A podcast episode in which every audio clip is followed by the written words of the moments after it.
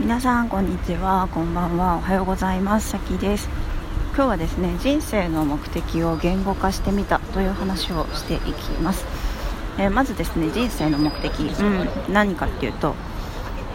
まあそのままですね。何のために自分は何に向かって生きていくのかっていうことをまあただ言語化したっていう話なんですけどまあなんでそれをやろうと思ったかっていうとあのすごい最近停滞感があって私なんか何にも動いてない気がする。自分今面白くないっていう感覚がありまして。でもでどうしてもなんかなんか何でもいいから動きたくて。でもなんかどっちに向かって歩いたらいいかよく分からなくて。それでなんか姉に言ったらその人生の目的論っていうのを言ってるうつさんっていう人を紹介してもらったんですね。えー、UTSU でうつさんっていう方なんですけどその方は就活系 YouTuber あの就職活動の方の就活。就活に関する動画をすごく出してる方ででその中で、えっと、就活するためには人生の目的をはっきりさせてそれにそれに合わせてその目的に合わせて就活、えっと、企業を決めるべきだっていうことを言っているんですねでこの人が本を出していてそれが人生の目的論っていう本なんですけどそれをやり読みながら、えっと、その人生の目的をあその本にはですねその具体的にじゃあどうやったら人生の目的を言語化することができるのか見つけることができるのかっていうワークが、えー、書かれていましてそれに合わせて、えー、それを読みながら、えー、実践してみた結果を話したいと思います。でとそのそのワークは一体何なのかっていうと結構大変なんですけど、えっと、A4 用紙50枚に自分の過去の出来事をひたすら書くんですねまずね。はい。でそう。でえっとそれはまあ、まあ、出来事とかその時どう思ったとかとにかくとにかくとにかくとにかく書くんですね。で私はえっとまあうん1日2日ぐらいそれだけに時間を費やしましてもういろんなことを書きました。小学校の時好きだった男の子とかなんか結局なんか彼女がその人に彼女ができて嫉妬してとかっていうことからまあ最近のいろんなことまでいろんなことを本当に、まあ、全然、えー、なんかトリガーがあったら思い出すけど最近全く思い出していなかった人のことだったりとか体験のことだったりとにかくいろんなことを書くんですね。でそれが終わったらどうするかっていうとえっ、ー、となんかね分けるんですよ。グルーピングしていくんですよね。これとこれ似てるなっていうかなんかね仮説を立てれるようにするんですよね。例えば例えば私だったら例えば私だったらなんか恋愛系のことが書いてある紙をまとめてその中で、まあ、恋愛系のことが書いてある紙をまとめるっていうか なんかねこれ同じような価値観に基づいてこうなったなみたいなこと。そう例えばなんかこう見ていくと私って男の人のことばっかり考えてるなとか なんかそういうのが分かってくるわけじゃないですか。そしたらまとめてなんか見出しつけるんですよね。私は男の人のことを考えてる時間が長いとか 他のことで言うと私視点を切り替えることが好きすぎるんですね。なんか視点視点にときめく人間なんですけどなんかそういう体験をまとめて私は視点を切り替えるのが大好きだみたいな。題名をつけたりあと何だったかな。うんと足りないものを埋めたいという欲がすごい強いとかね。あの教育とかうん、教育に対して自分は怒ってるんだなっていうことを認識できたりとかあとそう本質とかなんか全体を把握してから始めたい欲みたいのがすごいあってなんか私大学の時作曲家にいたんですけど作曲する前になんかその分野のことを一通り調べてから始めたいと思ってしまって結局全然動くなんかねその調べるのに時間かかりすぎてあの結局その作曲にを手を動かすのがめちゃめちゃ遅れるとか、まあ、そういうのなんかそういう例に似たようなことが何個かこう過去のやつで見つけあるわけですよね。あの 1個のことだったら私って本当ダメだなで終わるんですけどなんか他にそのなんか全体を知りたいみたいなエピソードが全く別のとこから出てくればあ私はなんかとりあえず全体とか本質とか核とかを捉えることが好きなんだっていう風になんか共通点。そう共通点をねそう探していくって感じかな。そう。で自分に共通して存在してる価値観みたいなものでグルーピングしていくと。でそうやっていくとなんか仮説が生まれるんですよね。えー、っと私自分の人生の目的ってもしかしてこれなんじゃないかっていう。それはもうなんか絶対違うだろうと思ってもとりあえずなんか何なんとか説ってつけるのがおすすめで。例えばこの恋愛のことばっか考えてんなってなったら私はなんかなんだろう。一番素敵なパートナーを見つけるのが自分の人生の目的説みたいな感じでとりあえずつけるんですよ。多分違うんですけど。とかなんか世界の本質を知りたい知るのがゴール説とかうんなんかとりあえずつけるんですよ。ちょっと私の、ね、例が抽象的すぎて申し訳ないんですけどそのうつさんの場合はなんかベッドのなんかベッドの配置をめちゃめちゃこだわったってエピソードとかなんか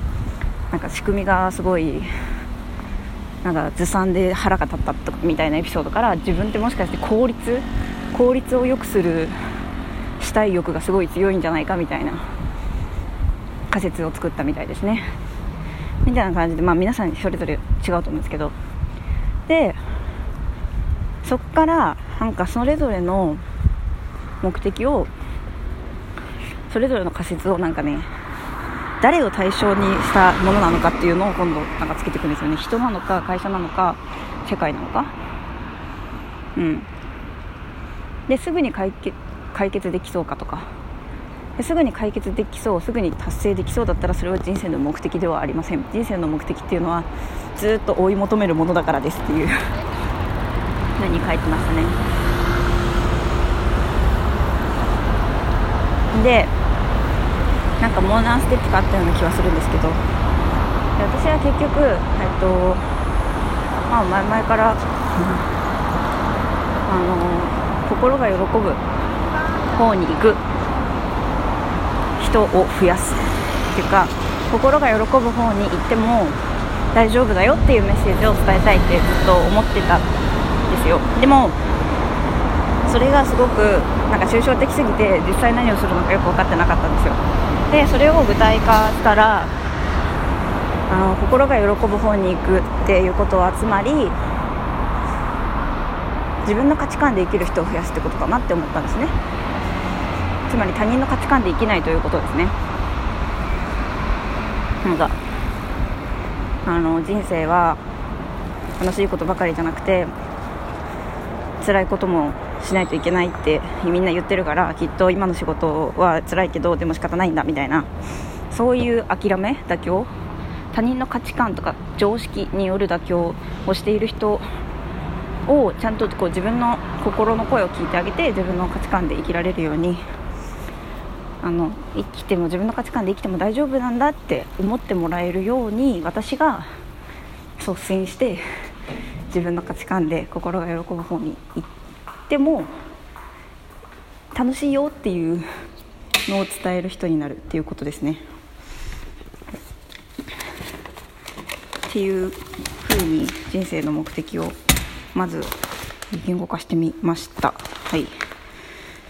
えー、っとそれでからどうなったかっていうとまあなんていうのかな。でもまだ、ま、それでもまだまだ抽象的なわけですよね私の人生の目的って結構ね。だけどとりあえずルートを決めて、うんと、その自分の価値観で生きる人を増やすためには、えー、一つはそういうメッセージをね発信いやつまりそういうメッセージを発信することが私の人生の目的なわけですよね。でじゃあそのメッセージの発信の仕方ってどういうのがあるかなって言ったら一つは音楽で発信すること。二つ目は言葉。とかなんかその人生の自分の価値観に向き合う時間機会を作ること。かなって思ってそういうコミュニティを作りたいなってやっぱり思いました。うん。はい。だからでじゃあコミュニティ作るためにはどうしたらいいかなっていうので、まあ、YouTube を頑張って認知してもらったりとか影響力をつけたりとかで少しずつこう、えー、深く私を応援してくれるそしてなんかその価値観に共感してくれるようなファンを増やしていってでコミュニティを作りたいなって思いました。はい、でまあ、そこでいつもの私だったら終わるんですけどてか前からずっとコミュニティ作りたいとは思ってたんですけどで最近ねとても良かったことがあってそれがコーチをつけたんですね。うんコーチって何って感じだと思うんですけど、まあ、私ちょっと友達に占ってもらったんですよこの間であの友達その友達はですね私の弱点をよく理解してくれていてあの本当に人に人と関わってたり責任感があったらちゃんとやるんだけど1人だって自由にされると本当にちゃんとやらないっていう。でかつ現実現実性がなくてリアリアリリアリティがなくて私の頭の中って。だからコーチみたいな人がいるといいですねって言ってくれてでたまたまその共通の知り合いにコーチがいて コーチっていうのはコーチングしてくれる人ですね、はい、でその人と昨日面談してあの私が直したいこと例えばなんか仕事帰りにファミチキを買ってしまうとかなんか必要のない外食をしてしまうとかあと遅くまで起きてしまうとか、えーと、やりたい活動に時間を使ってないとかなんかそういうことを言ってそれをなんかその人が何何かしてくれるっていうよりかはその私が何をして何をしなかったかをその人にただ報告するっていうそういう存在なんですねとりあえずは。今後ちょっと変わると思うんですけどとりあえず今の段階では、報告する相手ができたっていう感じなんですよ。でそれだけで今日一日めちゃめちゃいい一日を送れたんですよね。うん。まず昨日の夜にやりたくないことをリストアップしてさっき言ったなんかいらない感触をしたくないとか1時前には寝たいとかお風呂にスマホを持ち込みたくないとかとりあえずなんか自分がこれ嫌だなと思いながらもやってしまっている悪い習慣をリストアップしてでそれを報告するって分かってるだけでなんかしなくなるんですよね。いや本当にね最高だなと思っててでかつなんか今日一日ですねこういう日程でスケジュールで過ごしたいと思って書いてでまあちょっと思い通りにいかないところはもちろんあるんですけどそれでもねやっぱり満足度全然違うんですよね、うん、だからね報告する人がいる見ててくれてる人がいるっていうだけで私ってこんなに頑張れるんだと思ってやっぱりやっぱり環境を作るしかないし環境を作るっていうパワーはすごいなって思いました。だからあのもし皆さんもなんかやりたいけどやれてないこととかこれやめたいんだけどやめられないとかってことがあったらなんかそういうコーチをつけるといいんじゃないでしょうか。はい。それだからね環境を作ることがやっぱり夢に近づく唯一の方法だなと思っててただねどうやって環境を作ればいいかっていうのがなかなか分からなかった中でコーチをつけるっていうねあの アイディアをいただけたことがとても良かったですね。なんかそのコーチっておこおこがましいものじゃなくても友達となんかメッセンジャーグループとか作ってあの LINE グループとかねなんか朝7時に起き起きなか起きなかったらあのコーヒーをおごるとか約束するとかそういうのでもいいんですよ。なんかその辺のことはねあのまこなり社長が動画にまこなり社長っていう YouTuber がね、えっと、動画に結構してるのであなたが努力できない理由とかねそういう動画を見てもらえれば分かると思うんですけどとにかく環境を作りましょうということで今日は人生の目的を言語化してみたという話でした。興味があったらうつさんという方の YouTube 見てみてください。また、えっと「人生の目的論」っていう本は Kindle Unlimited で読めます。で、まこなり所長の、